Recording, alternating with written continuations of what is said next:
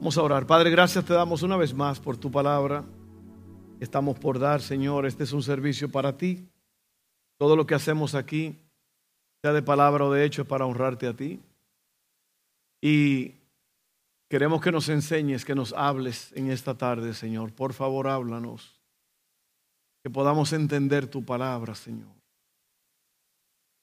Yo sé que así será en el nombre de Jesús. Amén. Bueno, eh, bueno verlos a todos una vez más.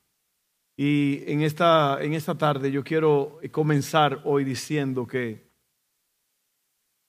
estar aquí arriba en, este momento y, cualquier momento, ¿no? Eh, la palabra, la, eh, los muchachos que están ministrando, cualquier cosa, cuando uno está enseñando la palabra o llevando al pueblo a la adoración, es algo muy serio, es un asunto muy eh, serio, es la palabra que, se me viene a la mente.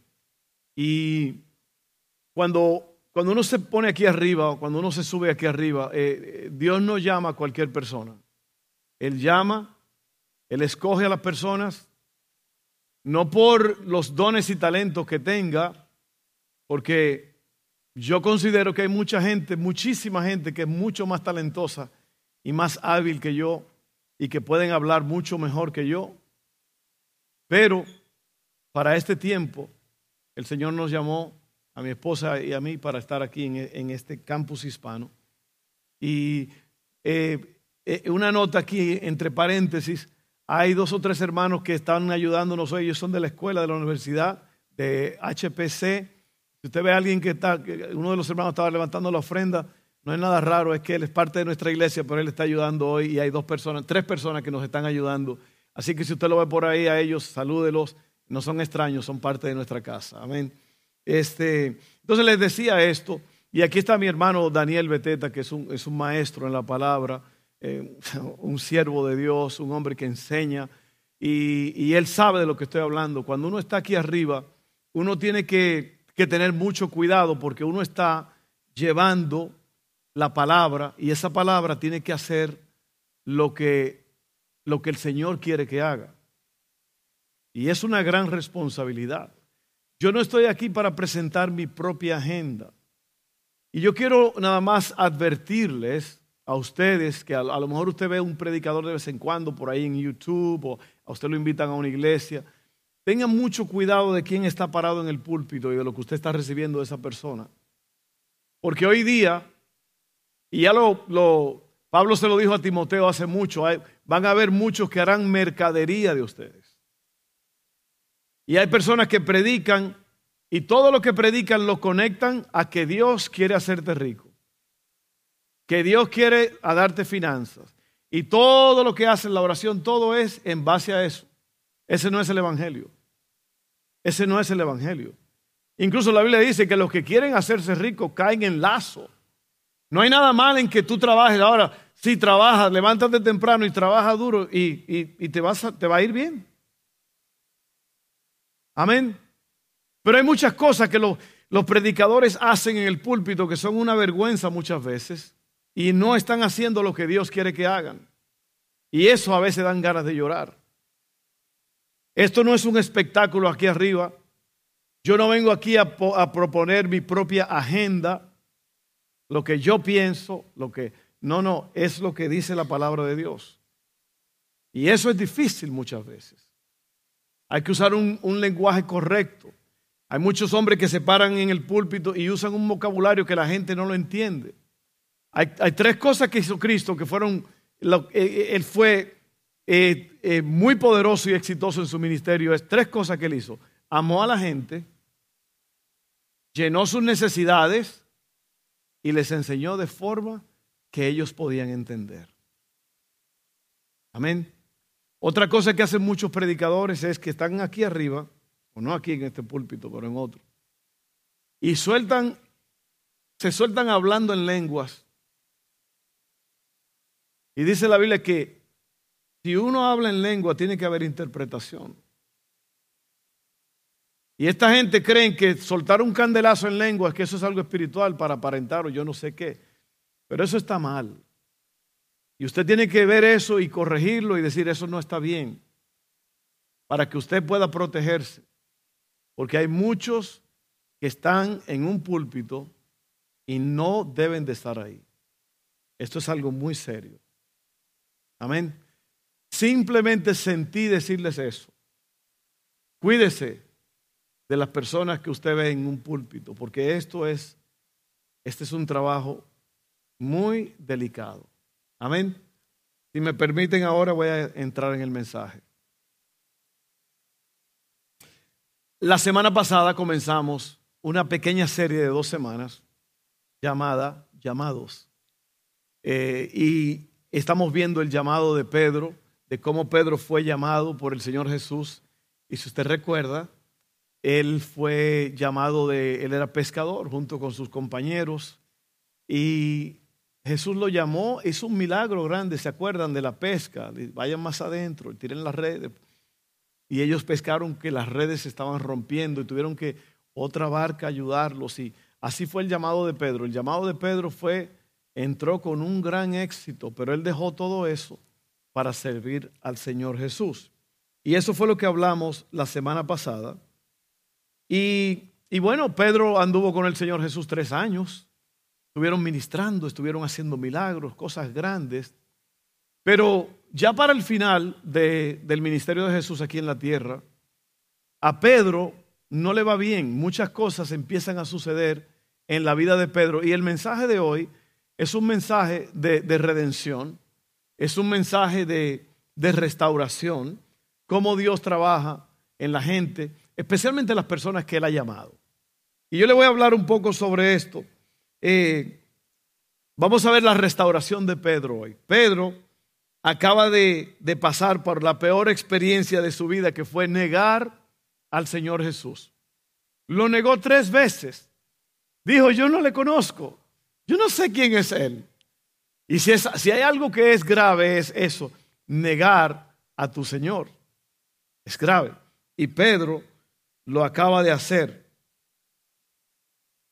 Y luego bueno, Jesús había muerto y Pedro pensó que ese era el fin.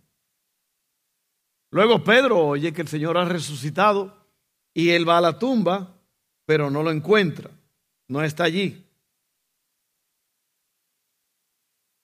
Entonces, ¿qué pasa cuando nosotros le fallamos al Señor? ¿Qué sucede? Porque aquí Pedro tiene un gran fallo.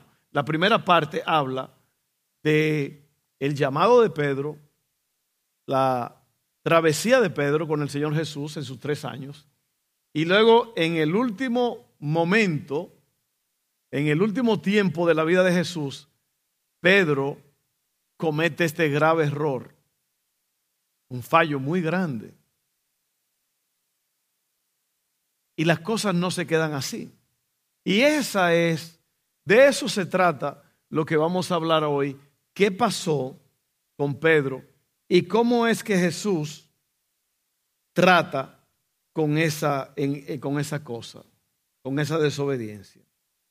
Y a lo mejor tú estás aquí, tú has desobedecido al Señor en algún punto de tu vida, a lo mejor recientemente, has pecado, has huido de Dios, eh, a lo mejor has negado al Señor como Pedro. Quizás te encuentres en medio de un fracaso y no sabes qué hacer.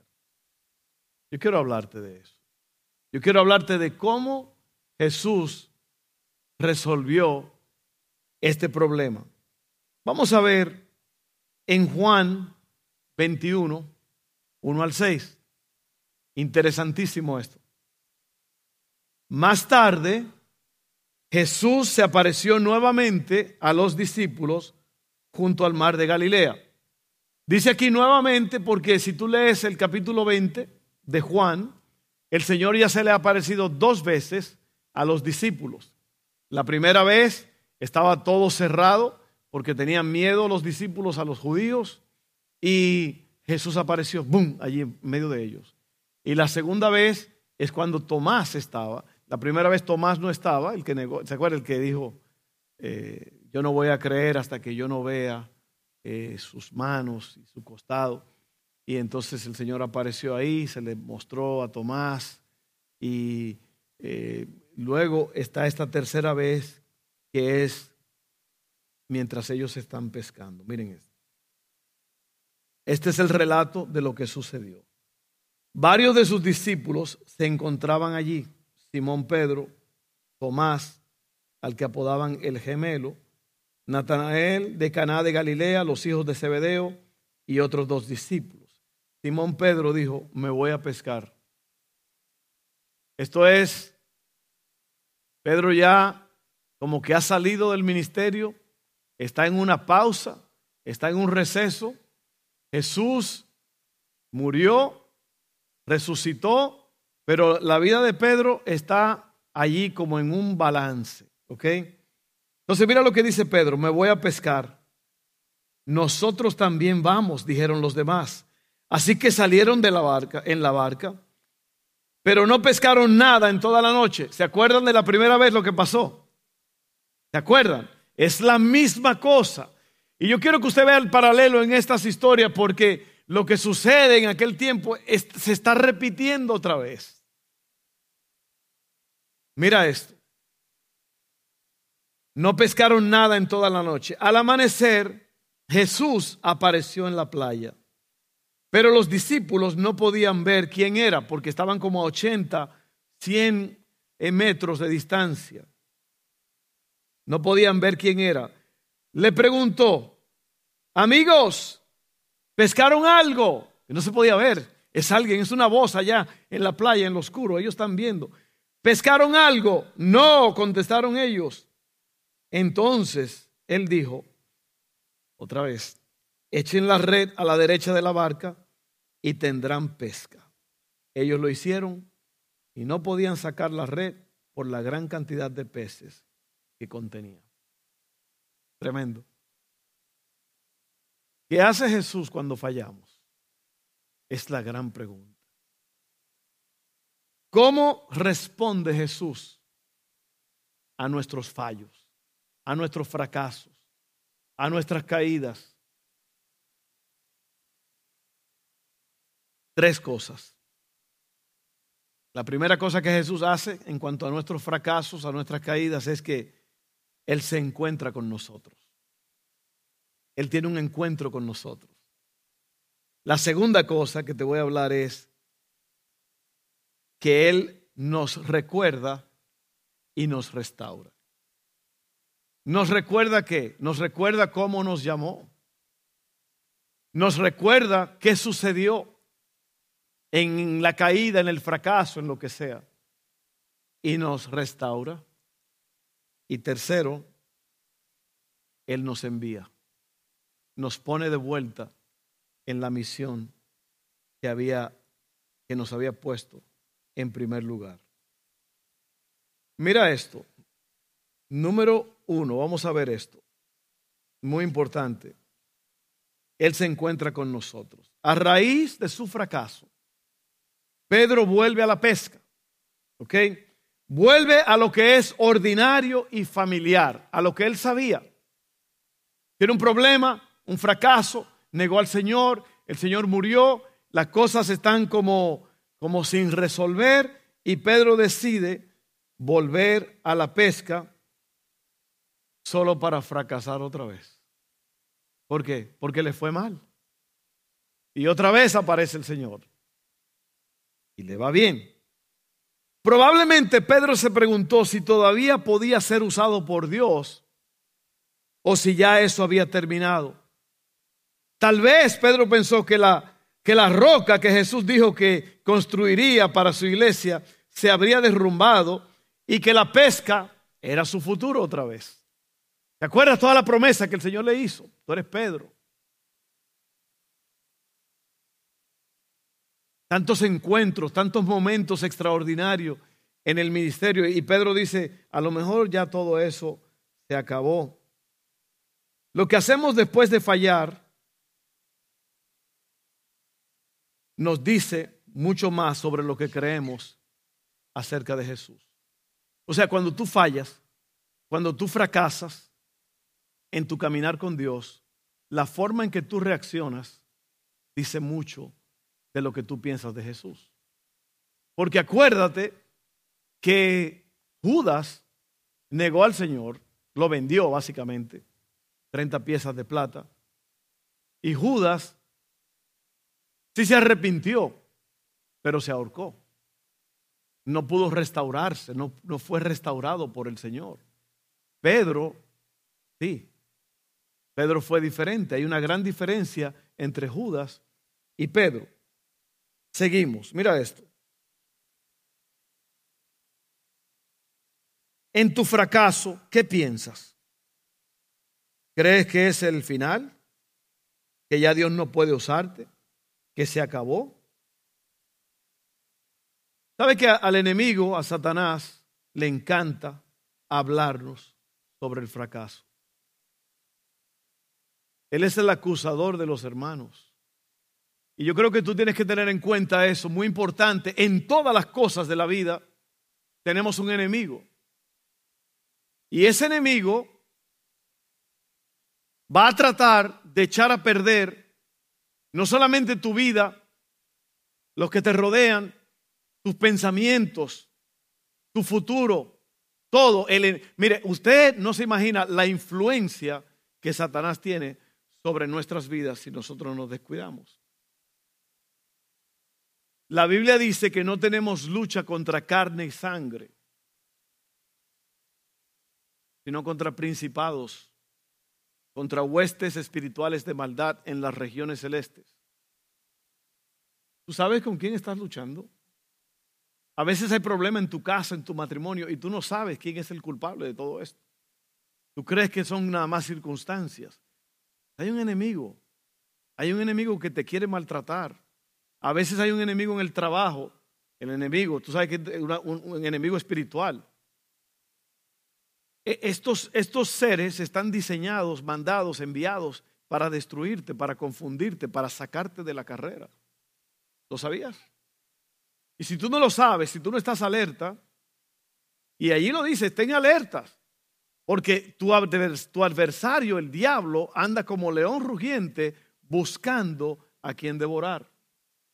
Y en un fracaso, en una caída, en un problema, el enemigo eso es lo que va a hacer. Va a venir a decirte, mira, lo ves, te lo dije, que tú no servías para esto. Tú no fuiste llamado en verdad, Pedro. ¿De qué te sirve? Vuelve a pescar. Ya Jesús no te quiere en el equipo. Tú lo negaste tres veces. Él resucitó y se ha aparecido y todo, pero tú estás fuera del juego. Y yo te quiero decir que no es así. El Señor tiene planes para ti. Y el diablo está vencido. El diablo está derrotado. Los planes del enemigo están confundidos. Sigo diciéndote esto. Nos dirá que Dios ha terminado con nosotros, que Dios está enojado con nosotros y que Dios no tiene nada más que juicio para nosotros. Y usted y yo sabemos que Satanás es un mentiroso. Lo que el diablo dice de nosotros y lo que Dios dice de nosotros no es lo mismo. ¿Qué hizo Jesús con Pedro? Se le apareció en medio del fracaso. Y sabe que este encuentro, este encuentro no era para los discípulos nada más. Este encuentro, este encuentro era para Pedro. Era para Pedro. Y mientras Pedro pescaba, se apareció Jesús. Y el mismo milagro que vimos cuando llamaron a Pedro se realiza nuevamente. ¿Recuerdas cuando Jesús llamó a Pedro para que lo siguiera? Se subió a la barca de Pedro y hubo una pesca milagrosa. Aquí pasa lo mismo, ya te lo dije. El mismo milagro. Jesús no nos abandona cuando fallamos. Él no nos descalifica y nos deja. Él nos encuentra justo donde estamos y viene a nosotros en nuestro fracaso. Así que algunos de ustedes han estado a lo mejor viviendo en la mentira de que tu fracaso es definitivo. El fracaso es el final solo si no hay arrepentimiento. Si tú te arrepientes, Dios siempre está dispuesto a trabajar contigo. Amén. ¿Lo crees? Así es que el Señor nos encuentra donde estamos. Eso fue lo que hizo el Señor. Y la historia se va poniendo mucho mejor ahora. Mira esto. Ahora, número dos, Jesús nos recuerda y nos restaura. Vamos a leer Juan 21, 15 al 17. Dice así, después del desayuno, Jesús le preguntó a Simón Pedro, Simón, hijo de Juan, ¿me amas más que a estos? ¿Me amas más que estos? Sí, Señor, contestó Pedro, tú sabes que te quiero. Entonces, alimenta mis corderos. Ve, Dios está más interesado en la misión que Él te ha dado que en tu fracaso. Seguimos. Jesús repitió la pregunta, Simón, hijo de Juan, ¿me amas? Sí, Señor, dijo Pedro, tú sabes que te quiero. Entonces cuida de mis ovejas, dijo Jesús. Le preguntó por tercera vez, Simón, hijo de Juan, ¿me quieres? A Pedro le dolió que Jesús le dijera la tercera vez, ¿me quieres? Le contestó, Señor, tú sabes todo, tú sabes que yo te quiero. Jesús dijo, entonces, alimenta mis ovejas. Después del desayuno, Jesús lleva a Pedro aparte para conversar con él. Es la primera conversación registrada entre ellos desde que Pedro lo negó. ¿Cuántas veces? Tres veces Pedro negó al Señor y tres veces el Señor le hace la misma pregunta. ¿Te das cuenta? Es una confrontación. Es una confrontación importante porque para que una persona pueda ser restaurada, primeramente tiene que ser confrontada. Jesús no iba a dejar el asunto así nada más por dejarlo. Jesús tuvo que hablar con Pedro y ver dónde Pedro estaba. y, no lo hizo para atacarlo. E, el, propósito de Jesús no era caerle encima a Pedro, ahora sí te voy a agarrar. Tú me negaste tres veces, ahora me la vas a pagar. No, no, no, no, no. Lo único, el único deseo de Jesús aquí es que Pedro entienda que hubo un problema, pero que no quedó ahí. Todavía el Señor tenía mucho trabajo para Pedro, pero la confrontación tenía que ocurrir. Y en la vida, una de las cosas más difíciles es la confrontación. Cuando tú tienes que confrontar a alguien para hacerle ver una situación, para traer corrección, no es fácil. Pero Jesús aquí tiene que hacer eso. Oye bien, este proceso puede ser doloroso, pero Dios no lo hace por ira ni por venganza. Ya te lo dije. Mira lo que dice el Salmo 51, 12. Restaura en mí la alegría de tu salvación y haz que esté dispuesto a obedecerte. Esta es, estas son las palabras de David después que pecó con Betsabé y, tuvo le quitó la mujer a Urias, uno de sus soldados más poderosos, más fieles. El, salmista le dice a Dios, restaurame, Señor, vuélveme el gozo de la salvación y haz que yo tenga un espíritu de obediencia. ¿Te das cuenta que lo que Dios quiere es que la obediencia sea restaurada, que la persona sea restaurada. Y esto es importantísimo porque otra vez vuelvo y te repito, eh, muchas, en muchas predicaciones hay mucho grito, mucha corredera, mucho sudor. Y es muy probable que en un mensaje así la gente no está recibiendo nada, porque para poder recibir, tú tienes que estar con atención y el que está hablando tiene que estar hablando con precisión. Amén. Importantísimo esto. Y por eso yo me tomo el tiempo y es por eso es importante que tú oigas cada detalle de lo que está hablando, porque hay personas que piensan que si un pastor está hablando y tiene un tono de voz constante, hay cambios que tienen que hacerse, pero mucha gente dice que es aburrido, pero es porque no están oyendo, es porque a lo mejor no le están hablando de que Dios quiere hacerlos ricos, es porque a lo mejor no, no, se han acostumbrado en iglesias donde hay mucha gritadera y mucho corredero y la gente piensa que eso no es poderoso. Yo te voy a decir, poderoso es que tú oigas el mensaje, lo entiendas y cuando tú salgas lo vivas y lo practiques y que Dios te recompense por eso. Muy importante. Muy, muy, muy importante. Incluso cuando tú, hay muchas palabras en la Biblia, muchas profecías, muchos libros proféticos que dice, el que lee, entienda. Porque tú tienes que entender el asunto. Cuando tú entiendes, yo le decía a los hombres el martes en la noche, el, jueves en la noche, y algunos de ustedes van a decir, ahí va el pastor otra vez con lo mismo. Porque casi todos se sirvieron su Coca-Cola y como ocho sirvieron agua. ¿Y sabe por qué? Porque ese dulce es adictivo. Y tú quieres ese dulce en el paladar. Por eso la gente usa otro tipo de, endulzantes, por ejemplo, todo eso, eh, todo eso, no lo voy a dar fama ahora. Sustituto del azúcar es todo lo mismo, es, malo. Lo importante es que usted deje todo eso, que usted se, se, se discipline.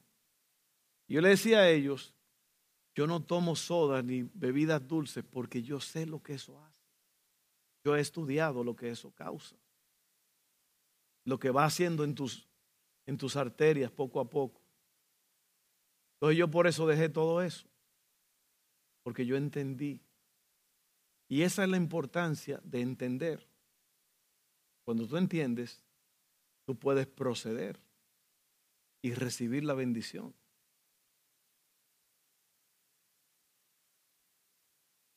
Amén. Deja el azúcar para que tú veas lo que va a pasar en tu vida. Te van a dar tres ataques en ese mismo día, así de, de desesperación. Pero si yo puedo hacerlo, tú puedes hacerlo. Yo le decía a los hombres, cuando yo estaba muchachón, 14, 15 años, yo me iba al colmado, así le dicen allá la tiendita de la esquina, al colmado en mi país, y me traía dos litros de Coca-Cola, uno para mí y uno para la familia. Venían en botellas de vidrio, de cristal. Y yo era loco con eso.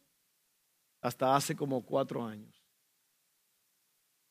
Y después me, dio la fiebre otra vez, me descuidé un poco y las cosas no me fueron bien. Y hace un par de años, dos años y medio, casi tres, yo corté. Porque cuando uno entiende, entonces las cosas ya tú puedes proceder y vivirlas. Amén.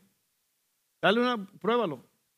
Deja el azúcar y vas a ver cómo se empiezan a desaparecer cosas en tu cuerpo, tu barriga, en otras partes. ¿Sí o no? Hágalo. Hágalo. Eso no estaba planeado, aquí no está en mis notas nada de eso. El Señor le está hablando a alguien, yo no sé a quién. Entonces, Pedro es restaurado, el salmista, como te decía, el salmista le dice al Señor que crea, crea, en mí un espíritu de obediencia. Ahora, mira, aquí hay algo muy importante.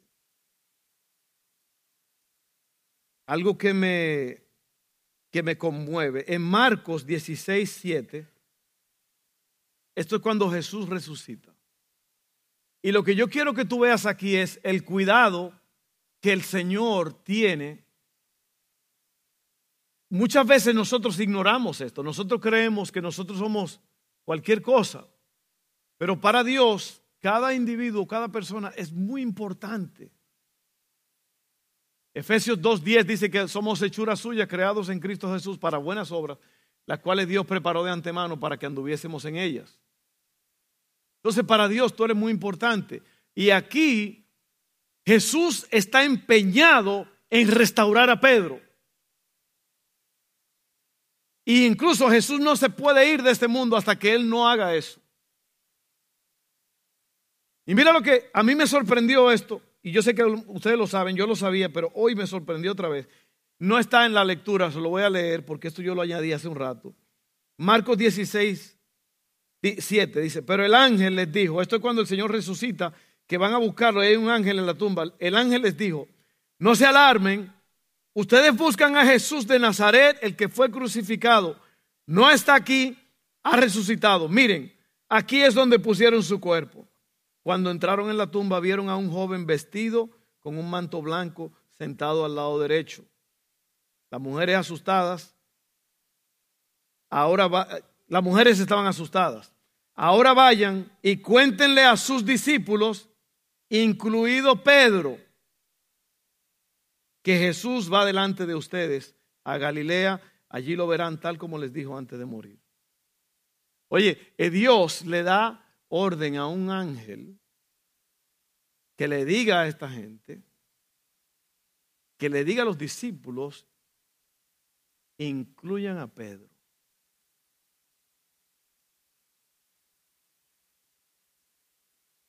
¿Habrá algún Pedro aquí en esta noche?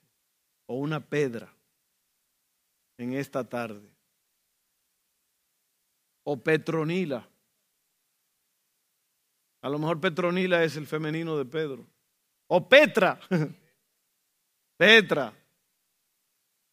¿Habrá alguna alguna Pedra o un Pedro aquí que tú piensas que a Dios no le importa, pues déjame decirte una cosa, a Dios le molesta que tú hayas fallado, que tú hayas fracasado y que tú no seas restaurado. Y Él va a hacer muchas cosas para hacerte llegar la información de que Él está interesado. Díganle a los discípulos, e incluyame a Pedro, porque Pedro pensaba que él estaba fuera ya. Oye bien, Pedro pensaba que él estaba fuera, fuera de liga. Y ahora entonces, lo primero que te dije es que el Señor nos se tiene un encuentro con nosotros. Jesús nos recuerda y nos restaura. Y ahora Jesús nos envía. Hechos 1.8 dice, pero recibirán poder cuando el Espíritu Santo descienda sobre ustedes y serán mis testigos y le hablarán a la gente acerca de mí en todas partes, en Jerusalén, por toda Judea, en Samaria y hasta los lugares más lejanos de la tierra.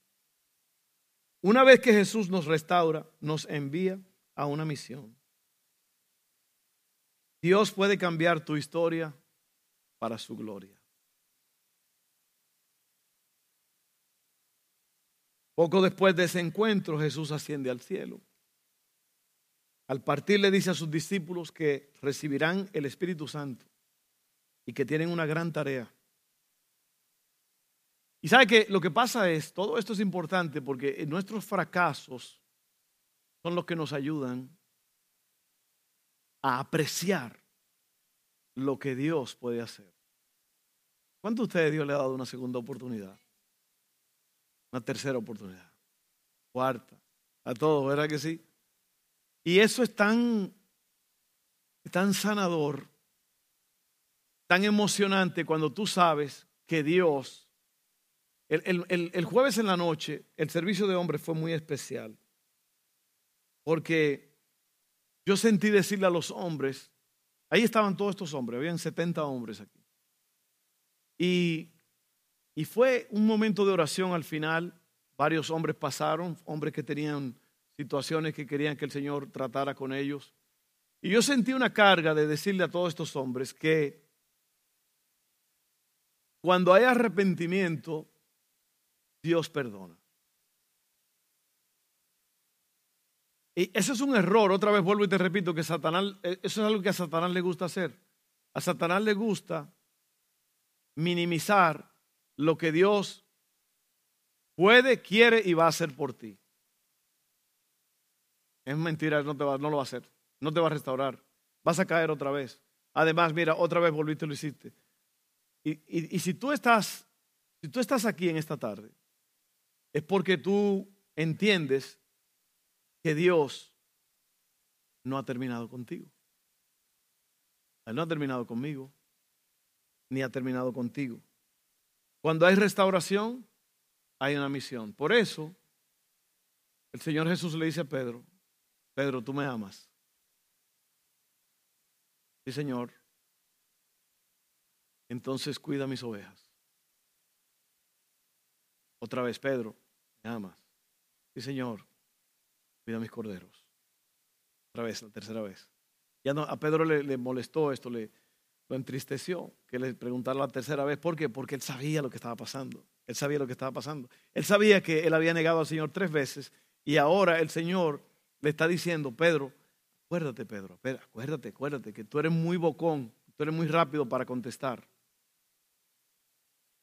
Tú me dijiste que no me ibas a negar y tres veces lo hiciste. Ahora yo te estoy preguntando a ti, porque yo, mi propósito, lo que yo quiero hacer contigo, Pedro, es, yo quiero restaurarte y perdonarte y ponerte de vuelta en el ministerio. Y si la mayoría de la gente entendiera eso, Aquí hubo un ministro que pecó, un hombre que cambió el mundo entero. A ese ministerio aquí en Baton Rouge entraba un millón de dólares al, año, al, día, al día, perdón. Un millón de dólares al día. Estaban en todo el mundo. Tuvo una caída moral horrible, espantosa. Y en vez de ser restaurado, él tomó el liderazgo y dijo, no, yo voy a durar tres meses fuera del, púlpito y después yo me vuelvo y me pongo. Y lo que él había dicho que debía hacerse con todos los hombres que habían caído, ahora él no quería hacerlo. Ese hombre nunca más, tiene sus seguidores y todo eso, pero ese hombre nunca más volvió a ser lo que fue, porque no fue restaurado. Entonces te das cuenta que es importante que haya un proceso de restauración y de sanidad. Y yo te dije que Pedro, una de las puertas del cielo, tiene el nombre de Pedro. Porque Pedro no fue Judas. Judas, no sé, se arrepintió, pero no fue restaurado. Y por eso se suicidó. Pedro, aunque tenía una boca suelta, Pedro siempre se metía en problemas. Una vez le dijo al Señor Jesús, el Señor Jesús dijo que él tenía que padecer, ir a la cruz y todo. Pedro le dijo, no, no, Señor, no, no, no, no hagas eso, no sufra. Y Pedro le dijo, y que el Señor le dijo, quítate de mí, Satanás, porque me eres estorbo. No le estaba hablando a Pedro, le estaba hablando al que estaba usando a Pedro.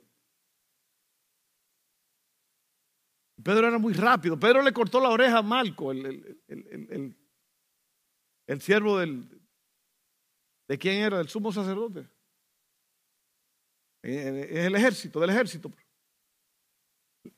Le fue a cortar la cabeza, fue. Y este hizo así como el Matrix. sí, sí. Hey, Ronald, what's up? Sí, usted dice que el Matrix hace todos esos movimientos raros. En cámara lenta, Pedro le iba a cortar la cabezota, era. Y este hizo así, mira. Sí quité el micrófono.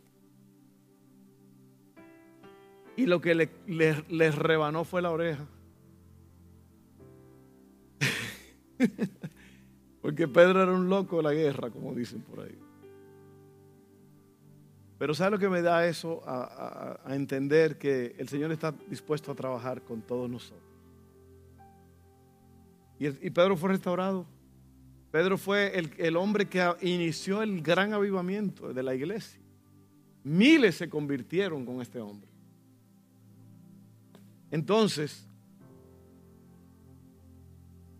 la misión tuya sigue en pie. Dios quiere restaurarte. Vamos a orar. Padre, ahora mismo ayúdanos, Señor. Ayúdanos a recibir este mensaje de restauración, de sanidad así como hiciste con Pedro,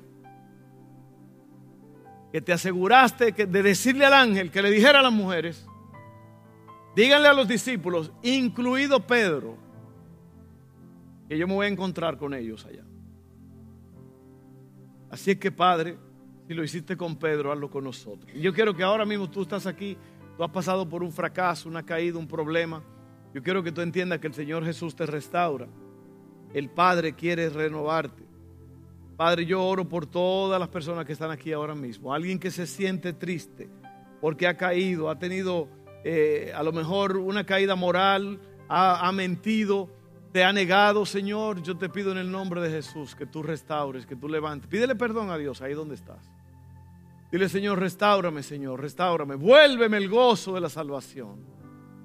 Crea en mí un espíritu recto, un espíritu de obediencia para caminar contigo, Señor. Gracias, Padre. Gracias, gracias, gracias. En el nombre de Jesús. Amén. Bueno, hemos predicado el mensaje de la palabra, hemos orado. Ahora yo quiero nada más eh, ofrecerte el camino de la salvación. Está allí en Romanos 10.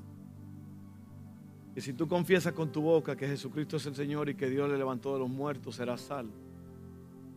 Es necesario que tú creas y te arrepientas. Si hay alguien así en este día. Nosotros hicimos un funeral, mi esposa y yo ayer, familiar de una queridísima familia de esta iglesia. Y dimos el plan de salvación y siete personas aceptaron al Señor en ese lugar. Yo le decía a ellos que hay una, la naturaleza humana es muy curiosa. Porque uno está en un funeral y uno ve el cuerpo de la persona allí tendido y uno no piensa, ese voy a ser yo un día. La persona, el enemigo, Satanás, le dice a la gente, eso nunca te va a pasar a ti. Dale riendas sueltas a tus emociones, a tu, al pecado, a los placeres. Dale para allá, mi hermano. Y la gente a veces salen de un funeral y vuelven a lo mismo. Y la persona que está allí, o, el, el, cuerpo, porque la persona no es la persona, ya no está allí. Un recordatorio para nosotros de que esto se acaba. Esto se acaba. A esto se le acaba la gasolina. Así que vamos a hacer esa oración. Yo quiero ofrecerte salvación a través del Señor Jesús. Porque Cristo dijo, yo soy el camino, yo soy la verdad y yo soy la vida. Nadie, absolutamente nadie viene al Padre. Y el Padre es el único que te puede salvar. Nadie viene al Padre si no es a través de mí. Cristo dijo, yo soy la resurrección y la vida. El que cree en mí, aunque esté muerto, vivirá.